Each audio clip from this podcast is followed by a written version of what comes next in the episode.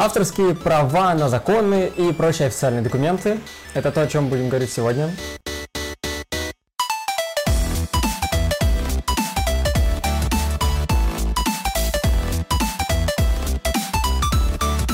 Это Копикаст, мы говорим об интеллектуальной собственности, обо всем, что с ней связано. Микрофон Виктор Горский-Мачалов. И Антон Яндрисяк. И нас не уволили. Да, мы все еще здесь, э, к счастью или к сожалению. А, но, в общем-то, то, насколько долго мы еще будем здесь, зависит от того, будете ли вы подписываться на телеграм-канал Games of Brands, э, где можно не только слушать наш подкаст, но и читать кучу разных интересных историй про интеллектуальную собственность. А, надо подписаться на нас в Яндекс Музыке, в Castbox, в Apple Podcast, Google Podcast или где угодно, где вам и удобно. лайки ставить. Да, и ставить лайки, и ком- комментарии мы тоже читаем, мы очень за них переживаем иногда. Да, в общем, Антон меня спросил, э, о чем мы запишем ближайший выпуск подкаста, и я подумал, что было бы неплохо обсудить авторские права на законы и прочие документы, вот такие официальные, потому что... Я подумал, что это ну, скука смертная, если честно. Ну да, давай проверим, потому что у меня есть несколько прикольных историй на эту тему. Я не знаю, насколько они действительно прикольные, но но мне это интересно. Ох, эти юридические приколы. Хо-хо, Ох, как весело! Он подал иск не в тот суд. В общем, а, так, ну давай сначала с, э, с базы. На всякий случай, если кто не знает, в России э, для нас, э, для всех очевидно, что законы не охраняются авторским правом. И это работает так, это так работает, потому что это написано в четвертой части Гражданского кодекса, которая посвящена интеллектуальной собственности. Все очень просто. Мы не хотим, чтобы законы как-то с каким-то трудом бы- были, ну, могли распространяться, чтобы у граждан была какая-то трудность в их прочтении освоении и в доступе вообще к ним. Поэтому мы позволяем всем свободно копировать законы, без каких-то препятствий. И нам это кажется очевидным. И, и э, Но не везде так. но не везде так, да. В, в общем, эм, на самом деле и в России все не так просто. Давай сначала про Россию немножко поговорим, потому что вот, вот, вот так вот давай. Вот, вот пе- первая веселая задачка, веселье, юридическое веселье. А, Да. В общем, эм, законопроекты, законопроекты, они ведь не охраняются, точнее, они как, А, раз, они, они как раз охраняются авторским правом, потому что так написано в четвертой части Гражданского кодекса. Нам, собственно, по сути, просто четвертая часть Гражданского кодекса напоминает, что законопроекты это все еще э, результаты творческой деятельности. Слишком творческое зачастую. Как, ну да, Как и законы. да. Ну да, и Гражданский кодекс специально делает, э, проводит черту между законопроектом и законом, и говорит, закон — это некий акт государства, и он имеет обязательную силу для всех, поэтому все должны иметь возможность с ним ознакомиться, и мы не, не имеем морального права наложить на него копирайт. Потому что Закон- было, было бы странно потом в суде говорить, что типа, а, там, э, а, а как говорят, ну типа, ты должен знать закон, что все знают закон. Незнание закона не Незнание закона, да, незнание- да, советская ма- максима такая. а, Ну, а почему советская? но мне кажется, это примерно с тех пор пошло, нет? М. И, и это даже не максимум, это вот фикция, называется фикция, потому что все, пони- все понимают, что ник- никто не знает всех законов, но предполагается, что вот все знают законы, и поэтому их соблюдают. Ну да, есть некая фикция того, что ты, если вступаешь с кем-то в какие-то отношения, будь то частные, публичные, частно-публичные и какие, какие А. захочешь, а, ты, ты сначала узнаешь, как это работает на бумаге, условно. Поэтому, если вдруг ваш шестилетний ребенок идет а, покупать мороженое, а мы знаем, что шестилетние дети обладают э, дееспособностью для совершения мелких бытовых сделок, в том числе для покупки мороженого, то, Ну не совсем, ну допустим. Вообще-то ребенок- нет. Ну, в смысле нет. Ну нет. Ну, не будем об этом. А, так вот, значит, ребенок должен понимать, как это работает. И ребенок должен понимать, что продавец в магазине обладает такой а, безусловной доверенностью на действие от юридического лица, которое, которое, между прочим, проистекает ни много ни мало из обстановки. Из, труд- из трудовых отношений между Из обстановки для покупателя. Он же не знает, есть там у него трудовые отношения или нет. Но если Ну, человек стоит ну, за здрасте, прилавком, подожди, а если там за прилавком какой-то бандит, там под прилавком лежит связанный Ну, продавец, нет, ну, э, стоит грабитель, который в Это- этот момент это- оказался за прилавком, это не и надо продать жвачку по рублю вот этому ребенку. Это никак не влияет на частные отношения магазина сказать, что- ребенка, потому что если ребенок подумал о том, что вот этот дядя за прилавком с пистолетом это продавец, то у этого дяди э, за прилавком с пистолетом появилась полномочия выступить в отношениях с ребенком от имени юридического лица. Это, безусловно... А, а, то есть это проблема магазина, что он допустил такую Конечно, ситуацию, он понесет ответственность, а потом предъявит регрессный иск грабителю. Продавцу, да, да, на рубль. Ну, вот эти вот классические иски в, судах на рубль. Короче, кстати, ладно. кстати, как, кстати, как в деле ВКонтакте против Double, они же... А вообще мне нравится эта концепция, знаешь, что когда большая Концепт, компания... ну. Когда большая компания, у которой, в общем-то, много денег, она приходит в суд за справедливостью. И эта справедливость выражается через один рубль иска. Это Почему нет? Почему нет? это, это, ну, меня, нет, я, я без сарказма это А, говорю, ну мне да. правда это нравится. Ну, кстати говоря, вот э, в деле ВКонтакте против Double, там суды нижестоящих инстанций сказали, что действительно какая-то ерунда, вы должны просить минимум 10 тысяч. Да, кстати, суд по интеллектуальным правам сказал, что «М, нет, нет, это право, право лица. Просить Ну, сколько он хочет. Короче, возвращаясь к законопроекту. Четвертая часть Гражданского кодекса, она, очевидно, ставит некий водораздел между законопроектом и закон- законом, исключительно по тому основанию, что законопроект еще не имеет обязательной силы, поэтому ему нужно давать охрану. Но здесь есть некая вот такая а, тоже публично направленная фишечка, которая позволяет непосредственно Государственной Думе или любому другому государственному органу для Для для цели... внимания которого составлен этот законопроект, Да. использовать этот законопроект для включения, ну, для его переработки в и Закон. превращения его в закон. Без согласия автора. Без согласия автора. Вот. И А- без выплаты вознаграждения. Да, да. В общем, вот вопрос, вопрос вот в чем. Законопроект охраняется авторским правом, потом становится законом, и он не охраняется авторским правом. А когда этот закон утрачивает юридическую силу, и вроде бы уже больше не закон, может быть, он теперь должен опять охраняться авторским правом? Но это, опять же, довольно странная история, потому что, ну да, закон, он на будущее перестает действовать, но очевидно, что сохраняется период времени, в который он имел обязательную силу. А поскольку правоотношения зачастую длящиеся, и вопрос о применении права к этому правоотношению, он не сиюминутный, то есть понятно, что если вы там через 150 лет обратитесь в суд с иском, ну не с иском, ладно, с иском не получится. Но, в общем, через какой-то период времени обратитесь с иском э, из правоотношения, которое действовало некое время назад, то будет применяться то право, которое действовало некоторое время назад. И поэтому остается вот тот самый, то самое публичное э, основание, тот самый публичный интерес, для, во имя которого законы не охраняются авторским правом если я нормально объяснил. Еще есть некое другое обстоятельство, э, что есть такие люди, юристы, ученые, и у них есть интерес иногда перемещаться во времени. Во времени правопорядка и смотреть, как этот закон действовал э, ранее, или какой закон действовал ранее, для того, чтобы проводить некие параллели, для того, чтобы делать какие-то юридические выводы. Или, например, юридико-технические выводы и смотреть, как не надо писать закон или как надо писать закон. В общем, достаточно большой пласт э, необходимостей э, в какой-то момент посмотреть на кристаллизированное состояние правопорядка на конкретный период времени. Поэтому Ага. очевидно, что закон, который более не закон, не восстанавливает свою авторско-правовую охрану. Ну, в общем, я по большей части соглашусь. В мотивировочной части так себе, но в результативной да. Вот. Давай я зачитаю вот эту часть Гражданского кодекса, это абзац Гражданского кодекса, где говорится, что официальные документы не охраняются авторским правом, чтобы потом не было вопросов. Не являются объектами авторских прав официальные документы государственных органов и органов местного самоуправления, муниципальных образований, в том числе законы, другие нормативные акты, судебные решения, иные материалы законодательного, административного и судебного характера, официальные документы международных организаций, а также их официальные переводы.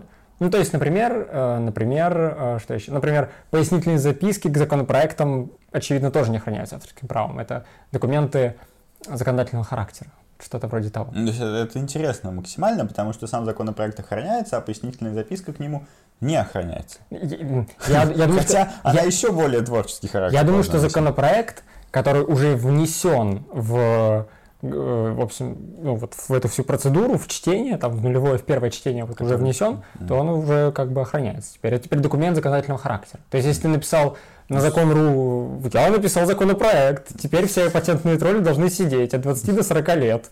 В одиночной колоде- камере, Да, да, в колоде строгого режима. чтобы еще шипы были такие из стен. Иногда мне это снится. Какие интересные у тебя.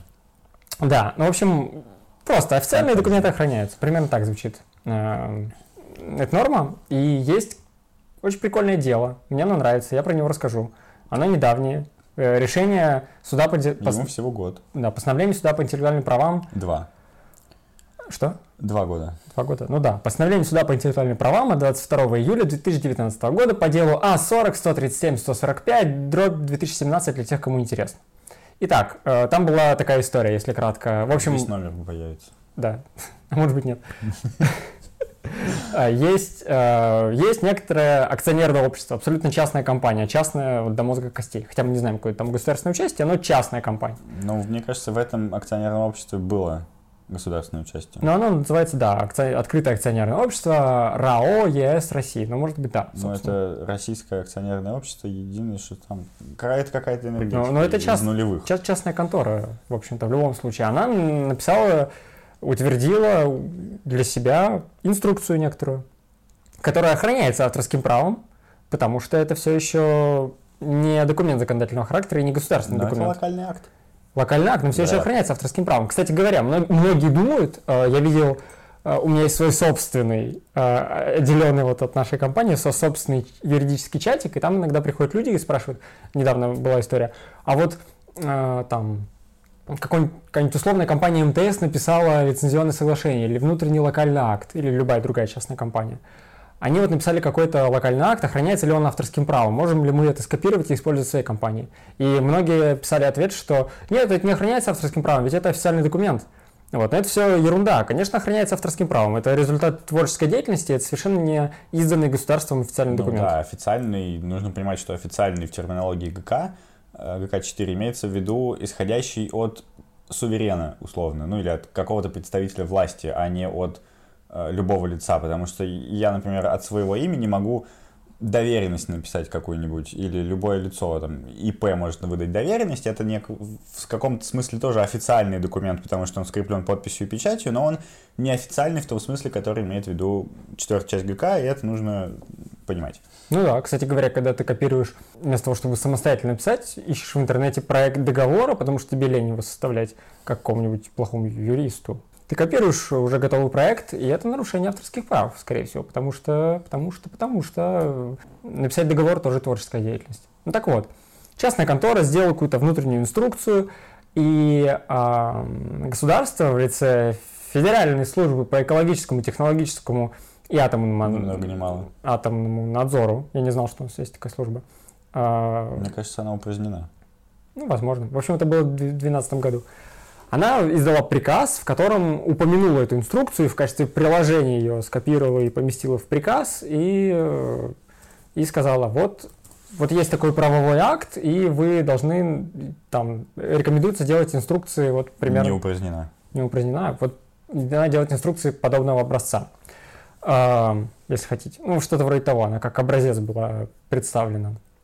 И вот это, это, это первое, первое, Действие первое. Ну, то есть есть некая федеральная служба, которая сказала, во, смотрите, классная инструкция, всем так же делать, примерно.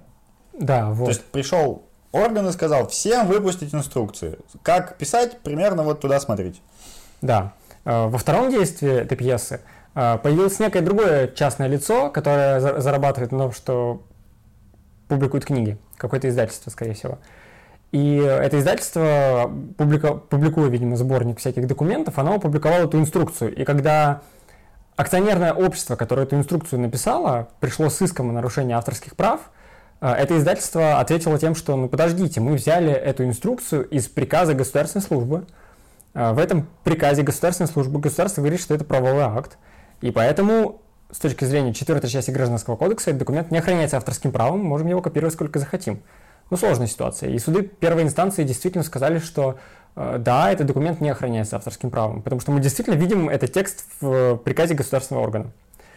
А, но суд по интеллектуальным правам отменил эти решения нижестоящих судов и пришел к выводу, что все-таки этот текст охраняется авторским правом, и это акционерное общество вполне может это авторское право защищать.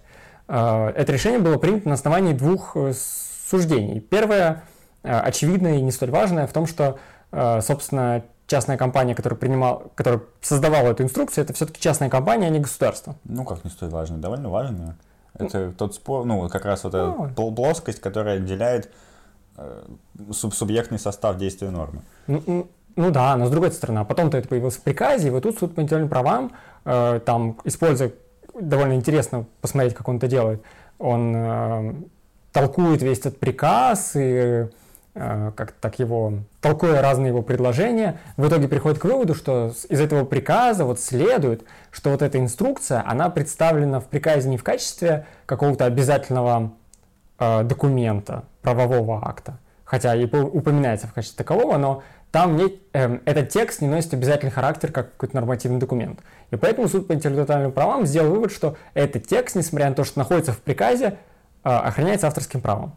Вот, потому что, ну, мало ли, какой чужой текст государство захочет у себя представить в законе, но не в качестве закона, а в качестве просто какого-то текста. Как-то так. И, в общем-то, это интересный случай, который показывает, что далеко не все, что содержится в, в законах и приказах государства, Э, выходит за пределы э, охраны авторским правом. Да, это, как говорится, текст находится в приказе, но есть нюанс. Так вот, вот, вот. А, так вот, э, опять же, здесь еще можно по-другому проследить эту историю. То есть, если этот текст изначально появился в локальном акте некой частной компании, акционерного общества, и этот, на этот текст возникло авторское право, поскольку он является объектом, и авторского права, очевидно, создано с э, творческим трудом. Э, и впоследствии государство заимствует этот текст, причем, вероятнее всего, делает это без согласия автора, то есть косвенно или не косвенно нарушает авторское право, само по себе вот этот, вот этот акт государства, он не может уничтожить объект и прекратить его правовую охрану. Это тоже, в общем, звучит довольно логично. Да. Когда мы думаем о том, что законы э, не охраняются авторским правом, я вновь повторю, это кажется очевидным. Я, я искренне верю в то, что ну, это очевидно, и должно казаться очевидным, наверное, всем. Но на самом деле это не так, и мы знаем, что во многих других странах э, законы и другие официальные документы, созданные государством, и к которым, казалось бы, у всех должен быть абсолютно свободный доступ, они действительно охраняются авторским правом. Например, мы точно знаем, что это происходит в США, потому что мы про это говорили в 12 выпуске Копикаста который называется «Подъелка Шершневича», мы говорили о том, что один из самых первых подкастеров в истории человечества, он как раз-таки занимался тем, что был активистом в США, который добивался того, чтобы официальные документы законы э, в разных штатах э, США э, ну, находились в статусе public domain, общественного достояния, и делает это довольно успешно. Вот, и мы знаем, что происходит в Великобритании. Вот по поводу Великобритании мне хотелось бы много чего рассказать, потому что я сейчас смотрю сериал «Корона». Ты не смотрел? Нет. Ну, ты не в курсе. Нет. Ну, это сериал Netflix, он э, довольно классный, он уже идет несколько сезонов и вроде бы, может быть, заканчивается. В общем, он рассказывает про правление Елизаветы II, вот, которая поныне, сколько, 95 лет уже? Поныне здравствует. Да, поныне здравствует, это замечательная женщина. И вот с начала ее правления и вот э, до Э, до наших дней, видимо, или до какого-то периода. В общем, показывает вот эти сложности королевской жизни. Там скорее очень много каких-то сложных, интимных, личных моментов, которые затрудняют жизнь человека, отделенного от всего мира стенами своего замка. Э, но мне, как юристу, конечно, интересны всякие конституционные моменты, которые там затрагиваются не так часто, как хотелось бы. Но, в общем, для юриста действительно довольно интересный сериал ну, хотя не, не так, чтобы прям много чего юридического. Ну так вот, я когда читал побольше про Елизавету II, потому что мне стало интересно, я стал побольше узнавать про участие Елизаветы II в, э, в делах об авторском праве, про это чуть позже. Но, в общем, говоря об авторском праве в Великобритании, там ведь э, законы действительно охраняются авторским правом, не просто авторским правом, а королевским авторским правом. Ее Величеству, королеве Великобритании, принадлежат авторские права на все документы, созданные, собственно, короной и под ее контролем парламентом, и, ну, как бы под ее контролем, и вот э, правительством, и, собственно, да, государственные документы и законы являются объектами авторского права Ее Величества. Ну, это логично. Это забавно. Это, ну, как... а, а, ну, почему логично? Ну, это логично для юриста, для английского юриста, мне кажется. То есть это некое национальное искажение. Угу. Очевидно. То есть нам с тобой понятно, что такого быть не может, потому что у нас некая своя континентальная система права, мы в ней все время живем, мы в ней воспитаны. Э, при этом я, в ней нет особых связей э, права с сувереном. При этом мы должны понимать, что, краткая историческая справка, а, английское право работает вообще не так. И э, многие институты, которые характерны для английского права и за которые, в общем-то, э, английское право и ценится, и чем оно серьезно отличается от континентального права, там те же самые институт траста, институт расщепленной собственности, он появился в том числе благодаря вот этому национальному правовому искажению и существованию короны.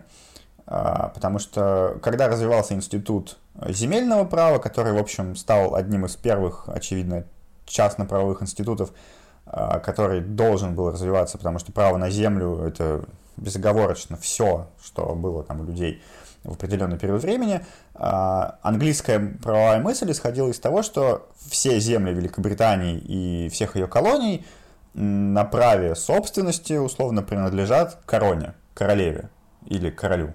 Угу. То есть монаршей семье. И этот монарх, он безгранично властвует на своей территории, потому что у него есть частное право, в том числе на землю. И необходимо было придумать такой институт, который бы позволял обычным людям не королевской крови, не королевской семьи распоряжаться землей. Поэтому возник вот этот институт расщепленной собственности. Типа я собственник наряду с королевой. Или с королем. Не так важно. И в этом смысле э, сформированные под подобный э, социокультурной, правовой, исторической... С таким же духом. С таким же духом, да, воспитанные юристы, они понимают, что ну как, как мы можем э, королеве отказать в авторском праве? Конечно, оно у нее есть, безусловно. И вот они из этого исходят, поэтому для них, мне кажется, очевиден вполне подход, когда у государства есть авторское право, и для них было бы как раз странно слышать обратное. И это, кстати говоря, я бы сказал, довольно архаичный подход. Не в том смысле, что он устаревший, а он просто действительно очень старый, и он скорее да, я бы, стал, я бы так сказал, он скорее нормальный, и это то, что работает на самом деле уже тысячи лет. И то, что для нас кажется нормальным, это, это такая что-то новомодное и недавно появившееся на самом деле. А, Такие хипстеры. Да, то есть как бы российское авторское право в отношении законов это такая хипстерская тема. Сейчас, слушай, хипстеров уже нет. Зумерская тема. Вот. А, ну, есть как-то зумеры говорят, блин, ну что это эти бумеры, что-то у них авторское право на законопроект. Да, да, мы смотрим, как, мы смотрим на королевское а, авторское право и говорим, О, окей, бумер. Да, королева приходит и говорит, у меня есть авторское право на закон. Такой, а, окей, бумер.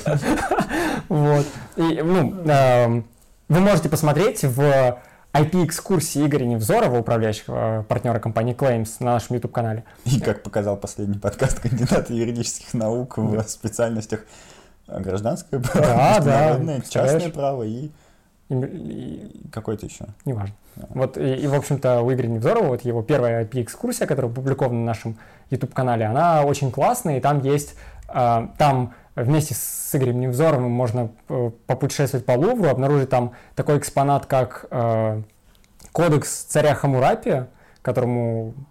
Много лет. Ну, очень много лет, тысяч лет. И э, этот кодекс, первый известный нам писанный законодательный акт, э, написанный на камне, потому что были тогда, видимо, проблемы с, такими. Не было, не было, не было Варда тогда.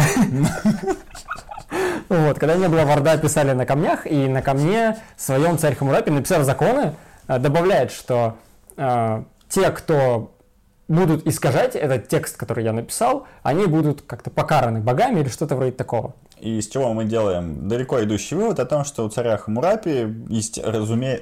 очевиднейшим образом, это следует, было авторское право на тот текст, который он создал, и это право да. на неприкосновенность. Ну да, это, это ну, абсолютно, конечно, понятно, что это не в современном смысле авторское право, но это ну, нормальное протоавторское право. Почему нет? То есть это вот королевское авторское право, и оно сохранилось вот в Великобритании и вот в странах Велик... Британского Содружества. Вот, и вот про страны британского содружества. В Канада, которая, как известно, является страной британского содружества. В которой, как известно, королева Британии осуществляет власть. Да, да, там в, в лице какого-то губернатора, который Канады правит, это ее имени. Но вообще королева властвует над э, Канадой, как бы. И э, есть э, действительно случаи, когда королева в защиту официальных Э, государственных актов в защиту авторских прав на эти акты, предъявляет иски. И вот в Канаде был такой случай, и не только в Канаде, просто я, я там более-менее хорошо помню про канадский случай 80-х, когда канадское государство подготовило семитомный большой документ, который являлся отчетом по результатам государственного э, расследования какого-то там нарушения, связанного с нефтяной промышленностью или что-то вроде того. В общем, это был официальный документ, э, который подписан государством, э, не частным лицом. И какое-то другое лицо потом взяло этот документ и скопировало, и под одной обложкой стало продавать э, без разрешения государства, вследствие чего в деле королева, там называется это дело, я сейчас не вспомню, но, в общем-то, там королева против... Я, я сейчас назову все-таки, потому что это довольно кому-то может быть интересно. Сейчас скажу. Да, королева против э, Джеймса Лоримера и остальных ЛТД, 1984 год. И в этом деле э, рассматривался иск королевы к издательству, и королева говорит, эй, это наш государственный акт, официальный документ, у меня у королевы на него авторские права, и суд действительно признает, что канадский суд признает, что действительно у королевы есть авторские права на этот документ, и в силу именно этого частного, как бы частного авторского права, э, ну, приостанавливается... А, нет, королева получает роялти теперь с продаж, этих, э, этих контрафактных книжек. Королевские роялти. Да, и мы смотрим в закон об авторском праве Канады, и действительно находим там в статье 12 норму о том, что Ее Величеству королеве Великобритании принадлежат авторские права на документы, которые созданы ей и государством, что-то вроде того. И, и это работает, также работает в Великобритании. И ты можешь меня спросить, а как же поданные Ее Величество могут свободно копировать документы, или они не могут этого делать? И они могут это делать, но знаешь, каким образом? По крайней мере, как это работает сейчас. Это не так уж давно так работает. Но я сейчас... полагаю, что королева разрешает. Она королева выходит раз... и говорит, я разрешаю. Да, и знаешь, какой форме? В форме, в форме Open Government License. В форме лицензии точно такой же, как Creative Commons на Википедии, например. То есть открытая или свободная лицензия. Ну, а что нет? Нормальный, вполне юридический инструмент, который соответствует э, тому регулированию, которое есть у э, великобританцев. Великобританцев. Великоб... Англичан. Англичан, шотландцев и прочих, прочих ирландцев. Вот, да. И, и, и, и это прикольно. Это прикольно, потому что, собственно, вот так вот так, такими очень частными, очень э, в нашем представлении очень частными инструментами э, государство делает э, в Великобритании то, что у нас государство не умеет делать частными методами. Ну, при этом и почему нет? Что, понимаешь, что результат, в общем, тот же. В целом, да. В целом тот же результат. А почему нет? Ну, понятно, почему нет, потому что разные предпосылки. То есть в условиях э, существования нашего некого понимания права и понимания того, что такое государство, мы, поскольку не признаем за результатами умственного труда законодателя не признаем э, авторское право и не считаем это объектами авторского права, мы не можем и выдавать на них лицензии, потому что лицензия дается только на какой-то конкретный объект, который в данном случае просто не существует. И э, это вот такая разница в методических условно подходах, она э, на самом деле довольно глубинная, хотя никакой существенной разницы в правопорядке-то и толком не преподносит. Я хочу рассказать еще две классные истории, которые связаны с а, особым авторским правом Великобритании. А, это не очень касается, конечно, прав на э, официальные документы и законы, но как посмотреть? Ну, например, ну, например, есть вечное, вечное право на Питера Пэна в Великобритании.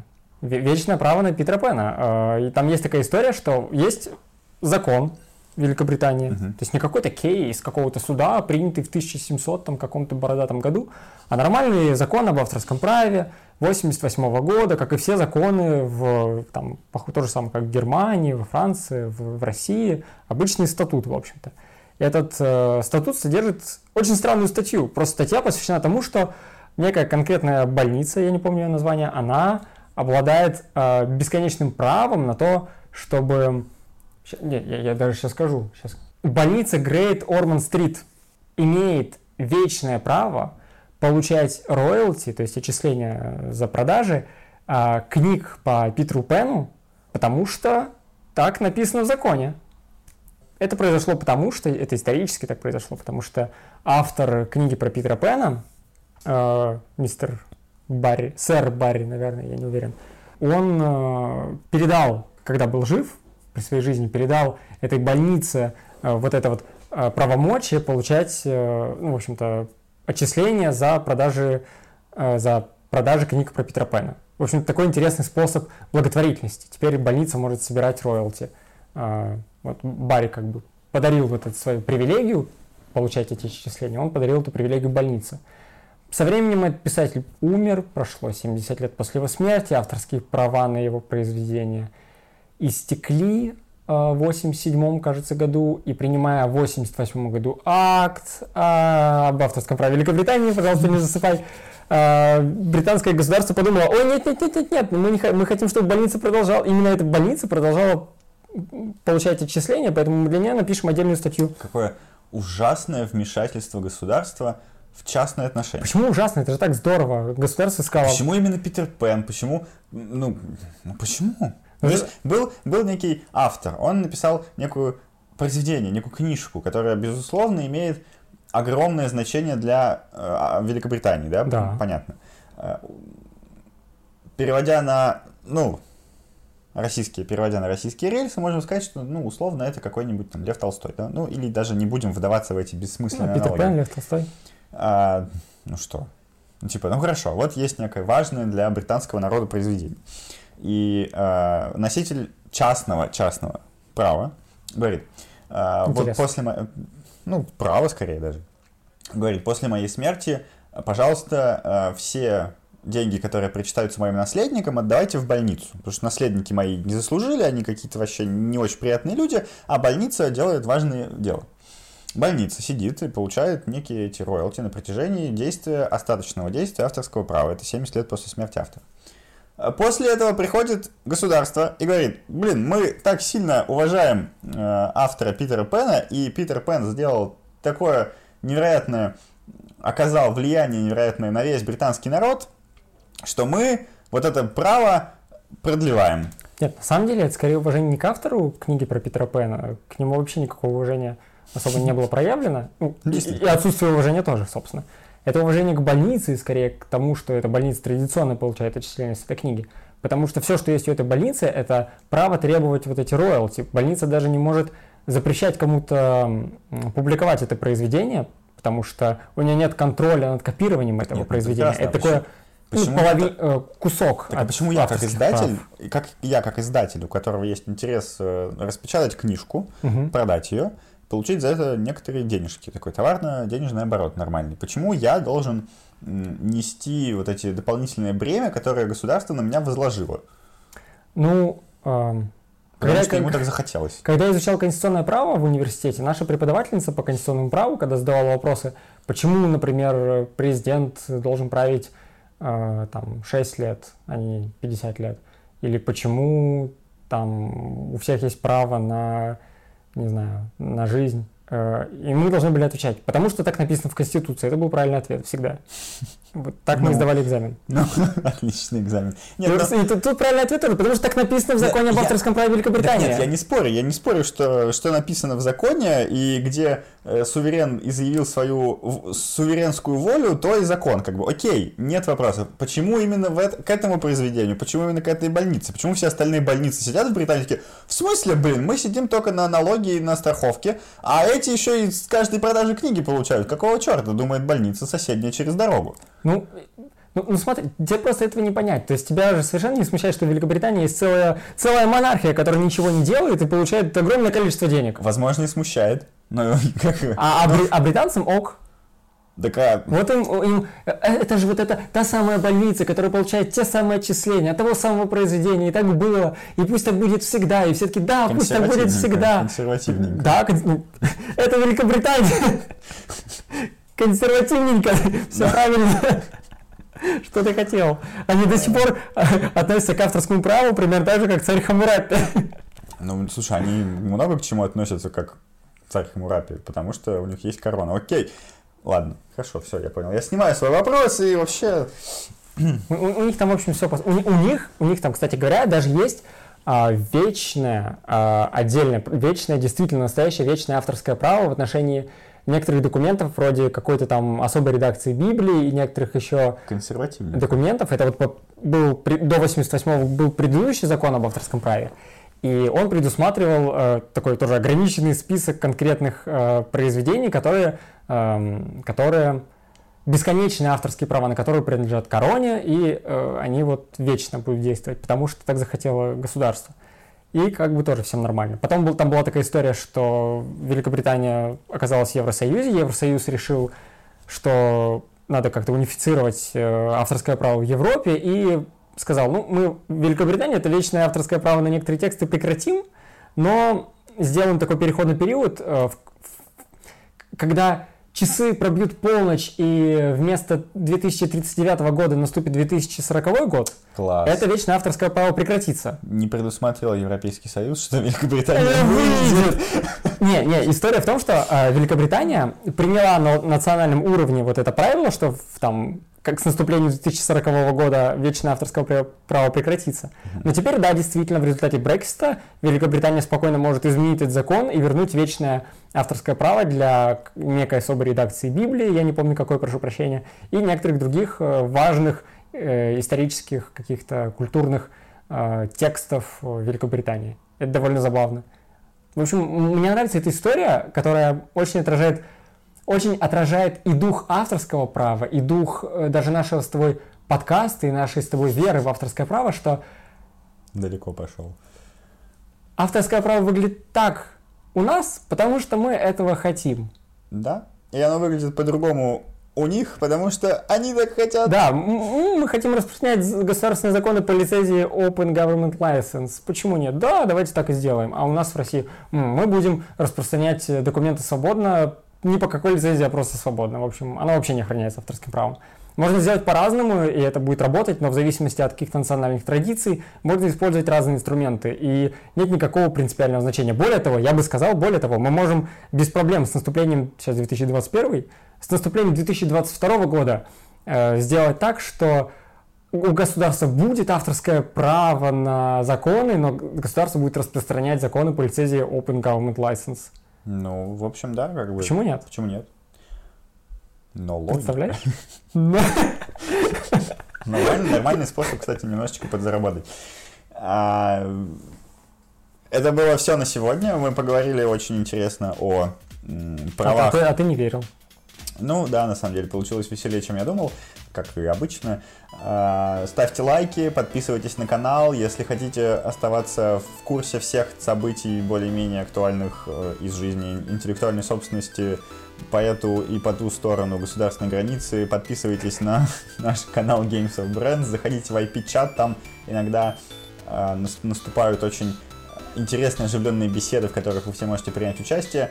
А, подписывайтесь на нас на YouTube, пишите комменты на YouTube, заходите на все сервисы, где только есть подкасты, подписывайтесь, где вам удобно, ставьте лайки, где вам удобно, оставайтесь с нами и всем пока! Всем пока!